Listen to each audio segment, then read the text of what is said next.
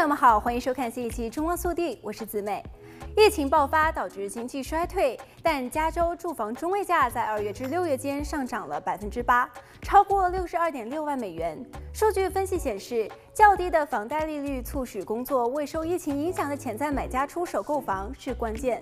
疫情期间，加州住房中位刷新了二零一九年八月创下的纪录，达到了六十二万六千一百七十美元。据呈现纪实报报道，这是过去二十六个月内加州房价第六次刷新纪录。有分析认为是房地产市场韧性强，在疫情下非但未崩溃，反而上涨。但是若整体分析加州过去的地产数据和当时的经济背景，就可以看到低贷款利率和就业市场决定了房市，而非房市本身的韧性。自二零一二年以来，加州经济发展的很快，住房中位价增加了一倍以上。在今年疫情爆发之前，加州的失业率创下了历史新低。然而，疫情导致失业暴增，房地产销售开始放缓，不过房价仍然坚挺。在包括今年上半年的之前八年半的时间内，房价的年平均涨幅约为百分之十点三，已经接近泡沫时代，也就是一九九七年至二零零六年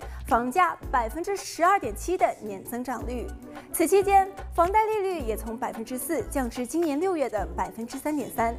目前，世界上仍然没有应对病毒的疫苗或者是有效的治疗方法，讨论更多的似乎是防疫令对经济的冲击和影响范围。美联储为刺激经济而降息，此举对于加州房地产市场的影响不可忽视。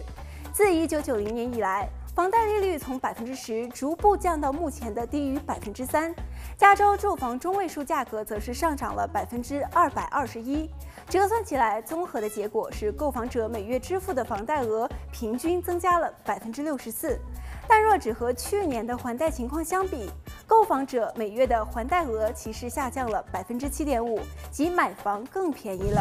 这是因为美联储的降息相当于给购房者提供了购房的折扣。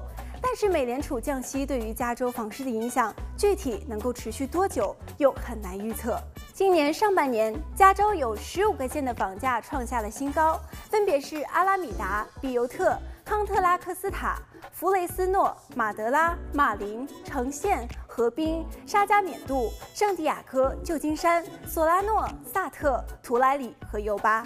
好了，本期节目到这里就结束了，让我们下期节目再见。